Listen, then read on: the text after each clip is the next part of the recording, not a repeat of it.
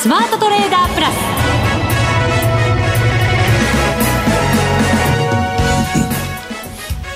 ス。全国のリスナーの皆さんこんにちは。内田まさです。ここからの時間はザ・スマートトレーダープラスをお送りしていきます。まずはこの方にご登場いただきましょう。国際テクニカルアナリスト福永博之さんです。こんにちは。よろしくお願いします。よろしくお願いいたします。お願いします福永さんマーケット動かなくなっちゃいましたね。はい、ね本当に。まあ水準はねあの円高、まあ、100円台の、まあ、半ばぐらいでしょうか、まあ、前半って言ってもいいのかもしれないんですけども、はい、まあ、その状況ではあるんですが水準自体はまあ1万6000円台。今日はまあ1万6500円台をキープとい。うことですので、はい、まあ、そういう意味ではあの2月の100円前後の時の1万5000円割れといいますかね。1万5000円前後っていうところから考えますと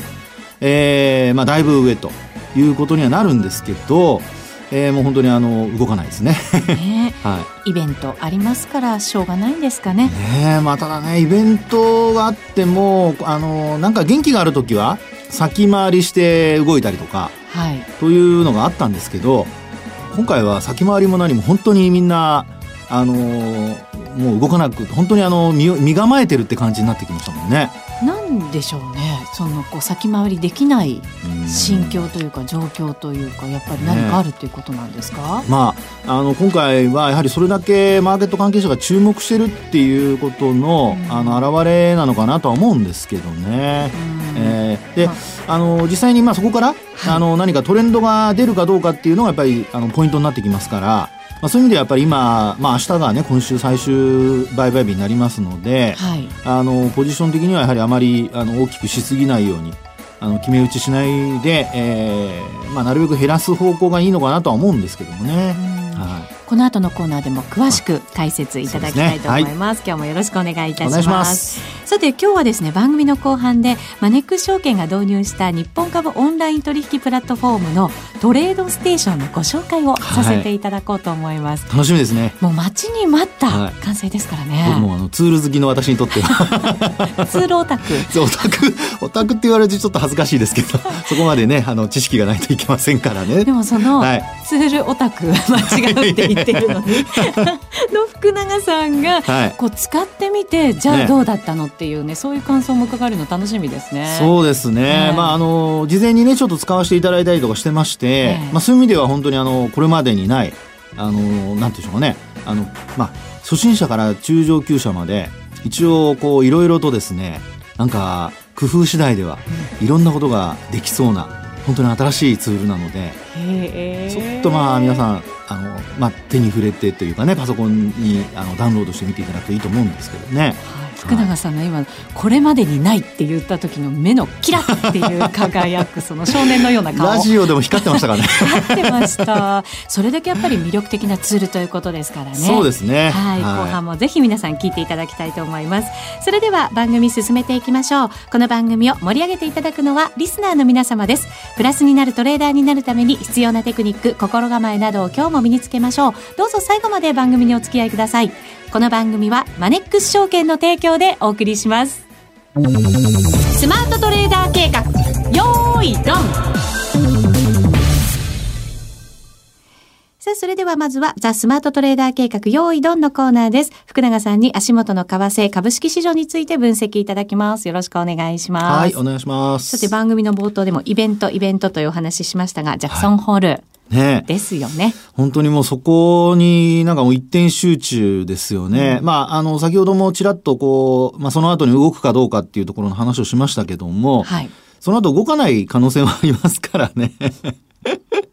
もう本当にですね、あの、これだけ膠着状態になってきて、はい、で、売買高ももう今、あの、今日なんか13億株台でしょ？いや少ないですね。本当に少なくなっちゃいました。本当ですよね。うん、で、売買代金も2兆円に届かず。まあ、昨日よりは売買高も売買代金もほんの少しですけども、増えてはいるんですよね。はい。えーまあ、あそうではあるもののですね、なかなかその方向感が出てこないというね。まあ、これはただ日経平均株価に限っての話なので、個別株に関しては、まあ、あの、いろいろな動きは出ているということですから、はい、まあ、このあたりがやっぱり為替とやっぱ違うところでしょうかね。為替は、あの、例えば円ベースで、円との通貨ペアで見たときに、ドル円だとかユーロ円だとか見たときにですね、まあ、やはりあの、何かしら大きなイベントがあると、全体的に動かなくなってしまって、うんで、まあ言ってみれば指数と同じような動きになってしまうと。はい、今日なんかも日中の為替の動き見てもですね、もう本当にあの、まあ今日に限らずですけども、まあこのところの値動き見てますと本当に小さいですよね。まああの、なんか十字足のようなものが4日、あ3日4日ぐらい続いているという。はい。で、100円の前半で、えー、横ばいっていう形ですからね。ですから、もうこうなると、通貨ペアがまあ少ないとですね まあとにかくあの円ベースに、円をあの、まあ、ペアの相手方として、はい、えー、通貨ペアを選ぶと、どうしてもあの少なくなってしまって、えー、そうなるとやっぱり値動きがなかなか見出せないということになっちゃいますもんね。そうですね。はい、ただまあ、対ドルで考えたとしても、ドルを中心に考えたとしても、はい、そのジャクソンホールでイエレンさんがどんな発言をするのかっていうところが気になりすぎて、はい、なかなかやっぱり動くに動けない。気になりすぎてっていうのはいいですね。でもこれでだってもし9月のですよ、利上げを示唆するようなことがあれば、やっぱり FOMC を先取りした形で動き始めるでしょうし、そうですね、示唆しなければ、逆逆もあり得るでしょうし。ええね、ですから、まあ、あの、基本はですね、あの、まあ、前回の、あの、このジャクソンホールでの、えー、講演っていうのは、イエレンさんは出なくて、出席しなくて、はい、で、今回出席なんですよね。ですから、まあ、そのあたりが、やはり何か言うんじゃないかなと。話したいことがあるから出るんじゃないかなとかね。ね。で、あと、その前に、あの、フィッシャー副議長ですかね。えー、なんかもちょっとね、利上げに対する前向きな発言したりだとか、まあ、あの、そう考えると、なんとなくこう、まあ、ひょっとしたらっていうのをね、あの、匂わせる話をするのかななんて、えー、思ったりもするんですけど、はい、そうなると、あの、まあ、アメリカ本国というんでしょうかね、アメリカ国内で考えますと、やっぱりニューヨークダウが下落するのか上昇するのかっていうところがまず一つですよね。うん、えー、もし、その、ちょっとタカ派的な、発言をした場合に、ニューヨークダウが上がるのか下がるのか。これやっぱり利上げを意識すれば、はい、アメリカ株は下がると可能性の方が高いわけですよね。そうですね。あの、基本的にまあ高値圏にもありますからね。ええ、で、なおかつ、あの、まあ業績面で見ても、あの、PR がもう、えっ、ー、と、ウォールストリートジャーナルが出している、あの、データなんか見るとですね、えー、ダウ工業株30種平均ですか？これで見ると、一応もう PR18 倍をちょっと超えるような状況になってきてますから。やっぱりこれ割高の域に入ってるわけですよね。そうですね。過去のニューヨークダウの、あの、まあ、平均的な水準からすると、結構高いですよね。結構高いです結構高いですね。15とかが、まあ、15の後半ぐらいが、あの、これまで一般的なというか、普通の水準だったんですけど、平均的な水準だったんですけど、18倍超えるってなると相当高いイメージですよね。うんはい、ただ、あの、S&P500 だとか、それからあと、えっと、ナスダックですか？まあ、このあたりは、あの、もともと水準が高いので、まあ、そういう意味で見るとあんまり高くはないんですよね。うん、ですから、あの、ちょっとニューヨークダウのその30銘柄に関して見ると、比較的こう割高に見えているっていうところがありますので、えー、まあ、あの、実際の予想ベースで見ると、えー、まあそういった割高感が意識されれば、ちょっと利上げの話が出た時には一旦反落っていうことが考えられるかもしれないですよね。そうですね。はい、まあ、ものすごく大きく下げなかったとしても、ええ、積極的な会話入りづらい。そうなんですよね。ですから、上値が重たくなるっていうことを考えると、うん、やはりニューヨークダウンに関しては、まあ、よほど、あの、これから年内いっぱいまでずっともう利上げしませんみたいなことを言わない限りは、はい、逆にやっぱり株は、ニューヨークダウンの方は、やっぱりちょっと重たくなると考えるのが、あの、まあ、これまでの流れからしたら、あの、まあ、順当なのかなっていう感じはしますけどね。そうですね。はい、お金はやっぱり株式から債券とかそっちの方に向かっていくような流れになるんですか？ね、そういう可能性ありますよね。で、ただまあ、あの、株式市場が売られて、それで、あの、利上げってことになると、債券も今度売られる可能性ありますから、はい。だそうすると、お金がどこに向かうのかですよね。ええ、ですので、まあ、そのあたりが、あの、これからのところで、注目されるポイントで、もしその業績が今後の見通しとして、さらにこう回復基調を続けるという見方になってくれるのであれば、はい、まあ逆に言うとあのこれまで何度か言われて全然実現しなかったグレートローテーションとかですね債券売って株を買うっていうね、はい、そういう状況になるかもしれませんが実際にその引き締めっていうことで考えるとまああの資金回収からああるいは、まあ、あの、若干、こう、資金をプールするっていうようなね、うん、そういう動きに変わるかもしれませんので、あの、両方からお金が逃げていくっていう、まあ、逃げるというか、あの、引き上げるというね、まあ、そういうことは、あの、ちょっと考えられるかなとは思いますよね。そうなるとですよ、はい、日本株はどんな影響やっぱり、上がりづらく下げやすい？そうですね。あの、ニューヨークダウトの、おまあ、関連性だけ見るとそうなっちゃいますけど、ええ、ただ、あの、アメリカの長期金利が仮に上昇して、うん、で、あと、あの、まああ、ドルが上昇っていうことになれば、これはまあ円安傾向になりますよね。はい、そうすると、あの、まあ、9月に、えー、日銀の金融政策決定会合と、それから、まあ、FOMC も控えてますけど、うん、もちろんあの ECB の理事会もありますけどね。はい、まあ、そうなると、あの、基本やっぱり株は下げにくくなるという、うん、そういう状況になるでしょうね。う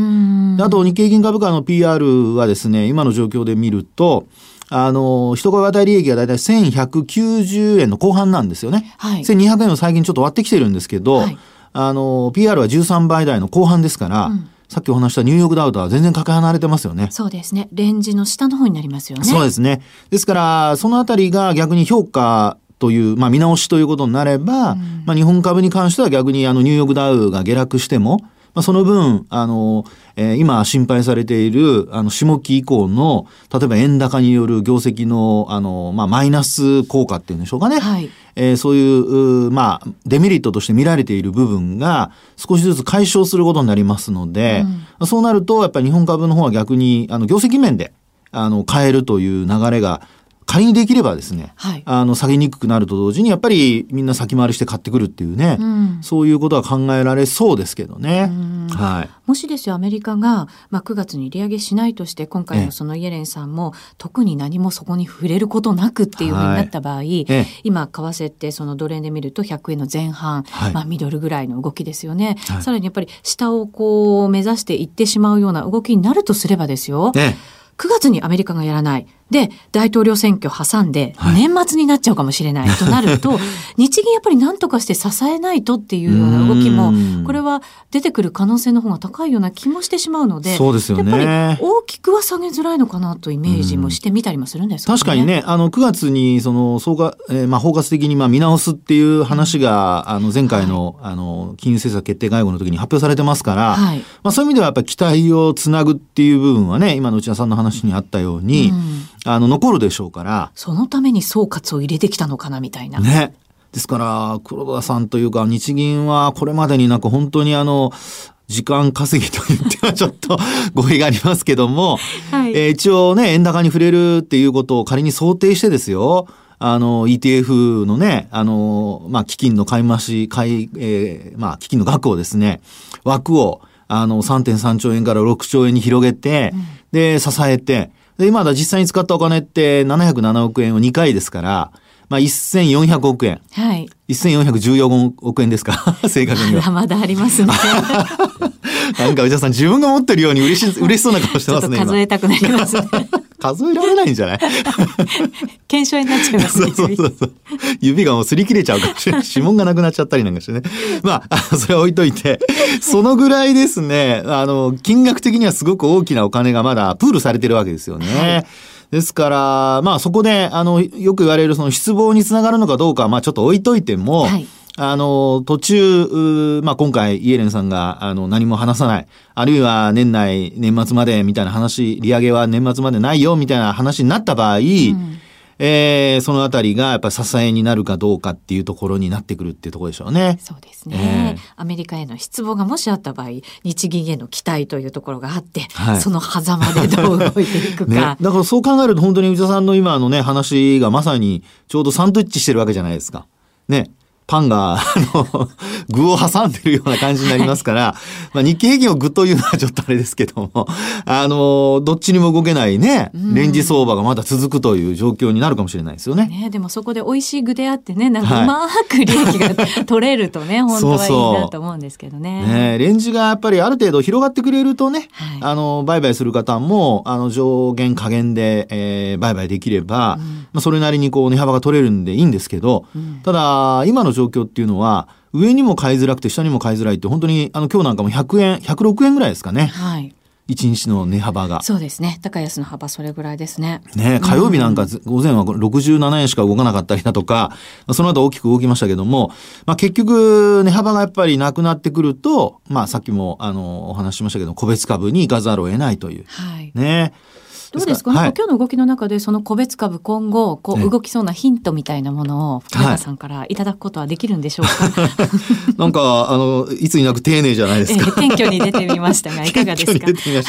あのですね基本はやっぱり今、えー、この円高局面でもえー、まあ、いつもでしたら本当は売られなきゃいけない銘柄がしっかりしてるっていうところがちょっと気になりますけどね。おそうなんですか？ええ。ーというのは、あの、例えば、昨日もそうでしたけど、自動車株、うん、あの、トヨタ自動車なんかこう上がったりだとか。うん、今日も4円、はいマイナスですけど、ええ、まあ底堅いですよね。うん、本当そうですよね。うん、ですから、まあ想定為替レートが、あの、100円、まあ前後というところなので、まあそういう意味では、あの、他の企業よりは、ええー、まあ円高に対する体制っていうんでしょうかね。あの、業績面でのマイナス分はもうすでに織り込んでるっていう形にはなると思うんですけど、はい、ただ、あの、他の、例えばホンダだとかも、あの、例えばそうですね、チャート見ていただくと面白いんですけど、はい、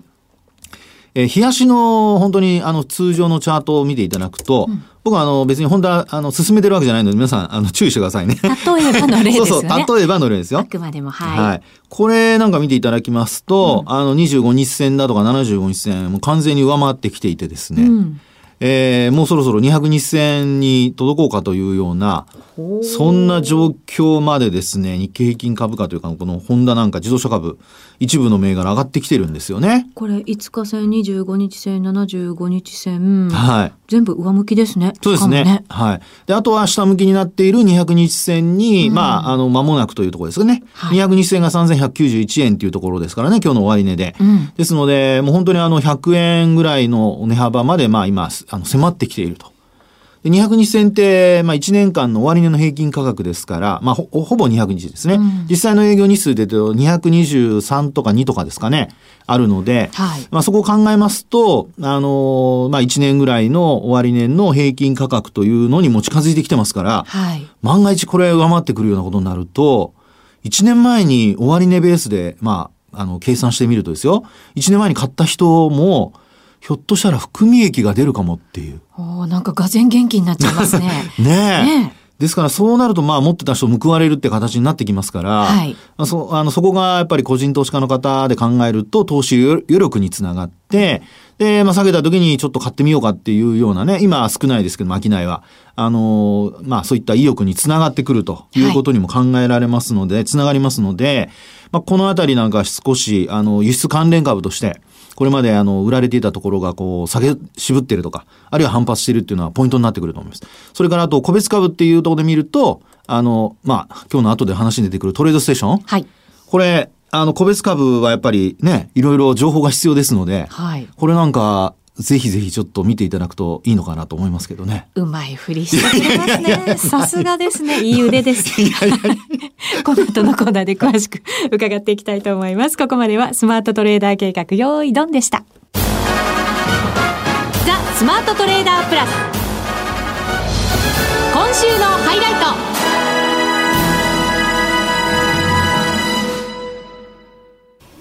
さあ、ここからはですね、特別ゲストに加わっていただきます。マネックス証券が導入した日本株オンライン取引プラットフォームトレードステーションについて、はい、たっぷりとご紹介させていただきたいと思います。それではご紹介しましょう。マネックス証券トレードステーション推進部、陽千恵子さんです。こんにちは。こんにちは。はじめまして、陽と申します。よろしくお願いします。お願いします。ラジオ初登場です。ちょっと緊張感伝わってきません？そうですね。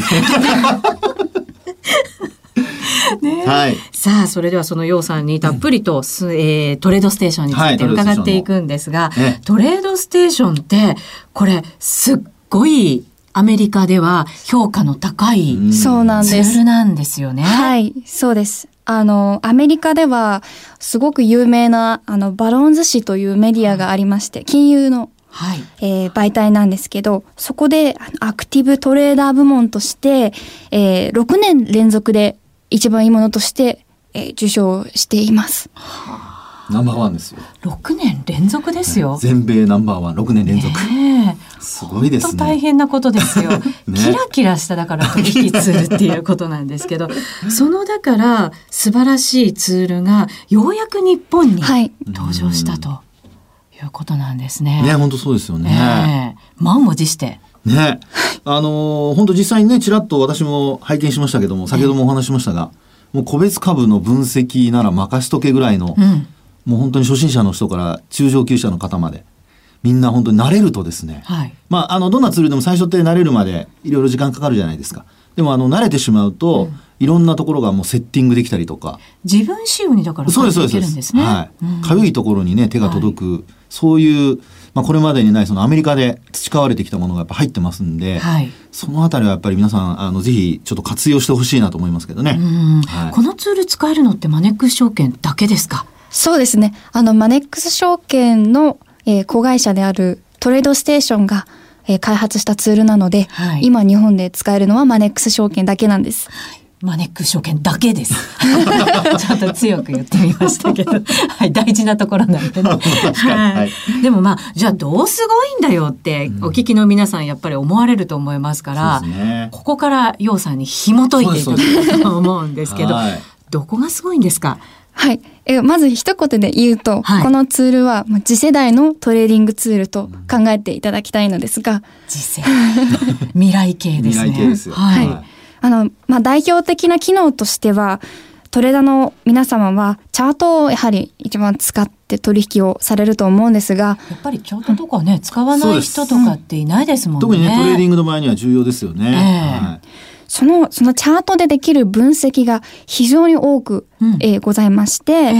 まあ、あの、細かい話はもう本当にウェブサイトをご覧いただきたいところなんですけれども、そのテクニカル分析のえー、数だけではなく、やはり先ほどおっしゃったようなカスタマイズ機能がすごく充実しているので、はい、どのような、自分がどのようなこう、あの、数字を見たいのか、どういう形で見たいのか、どういう色で見たいのかっていうのを全てカスタマイズができますので、うんはい本当に他の人と使ってる画面と全く違う画面にすることも可能です、ね、同じツールなのに。そうなんです。全然見た目が変わるという。うん、え福永さん実際に触ってみてやっぱりこう、はい、いろんなそういうカスタマイズっていうところが魅力なんですか？本当そうなんですよね。あのまあ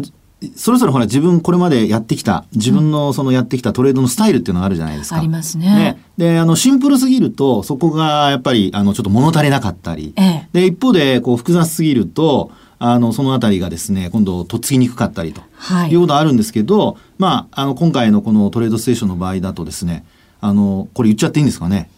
あの画面開くとですね、ええ、その初心者向けのちゃんとアイコンが何個かこう出せるようになってて、はい、でそこからあの自分が出したいものを出したりだとか。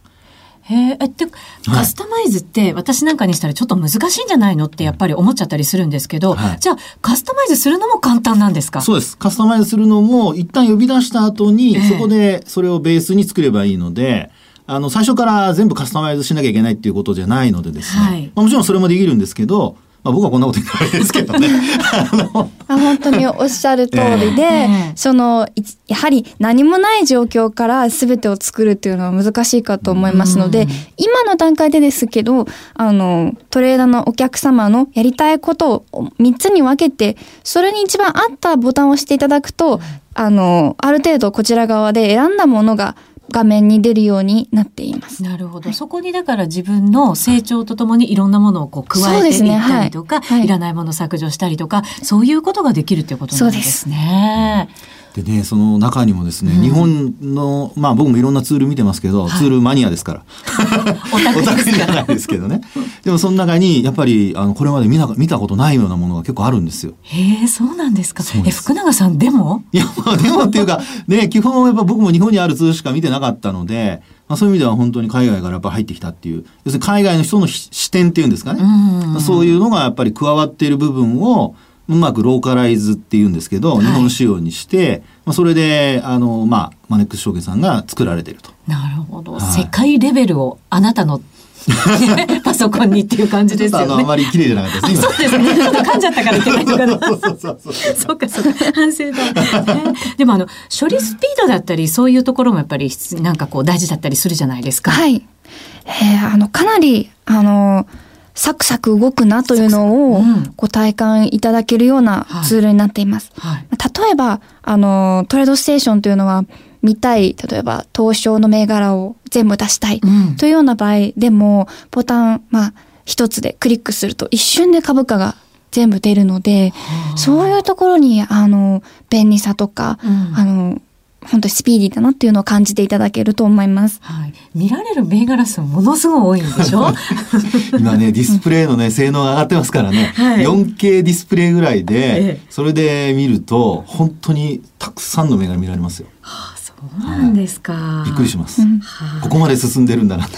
えー、なんかこう聞きの方々もなんかちょっと使ってみようかなって今もしかしたらね思ってらっしゃるかもしれませんけれど、ね、の価値はあると思いますよねね。ね本格投入されてからもう1か月ぐらいですか？そうですね。すねあの、はい。これどうですか？実際にも使ってらっしゃるってお客様もいらっしゃると思うんですけれど、はい、その実際に使った上での声みたいなものって入ってきてますか？あそうですね。あの、まあ、お電話でもいただくんですけれども、えー、今、トレードステーションの専用のツイッターのアカウントも作っています。うん、はい。はい。で、それではかなり、あの、使いやすいとか、あ、こんな機能今まで見たことがないというような、あの、いいこう、あの、感想を、いいサプライズをいただいて いる感じですね。はい。はい、そのツイッターでも情報発信たくさんしてくれてるということなので、はい、まずはフォローしていただいてどんなものかね、はい、ツイッターでも体感してもらえるといいんじゃないかなと思いますね。そうですね。あの、トレードステーションの通称、あの、トレステという名前で検索していただければと思います。トレステで検索ってやつですね。はい、で、プラスモバイルでも使えるようになったんですね。そうなんです。あの、8月のにからトレステのモバイルがついにリリースをされまして、はい、ですね、僕も実はそれ今日初めて聞きまして。そうなんですね。なんだ俺知らなかったんだとか思っちゃいました。はい、えキャンペーンも行っていますのでぜひ詳しくはマネックス証券のホームページでご覧いただきたいと思います。ようさんよろしくお願いします。よろしくお願いいたします。はい。さあそろそろ番組もお別れのお時間となりました、はい、今後もですねこの、えー、ツールのお話はどんどん盛り込んでいきたいと思いますので、はい、引き続き聞いていただきたいと思います。福永さんありがとうございました。この番組はマネックス証券の提供でお送りしました